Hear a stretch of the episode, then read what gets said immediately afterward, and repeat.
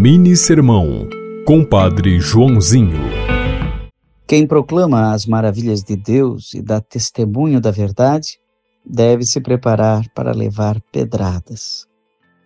Hoje, o martírio acontece na internet, nas redes sociais, quando alguém proclama com coragem a verdade. Mas nos inícios do cristianismo já foi assim. Estevão,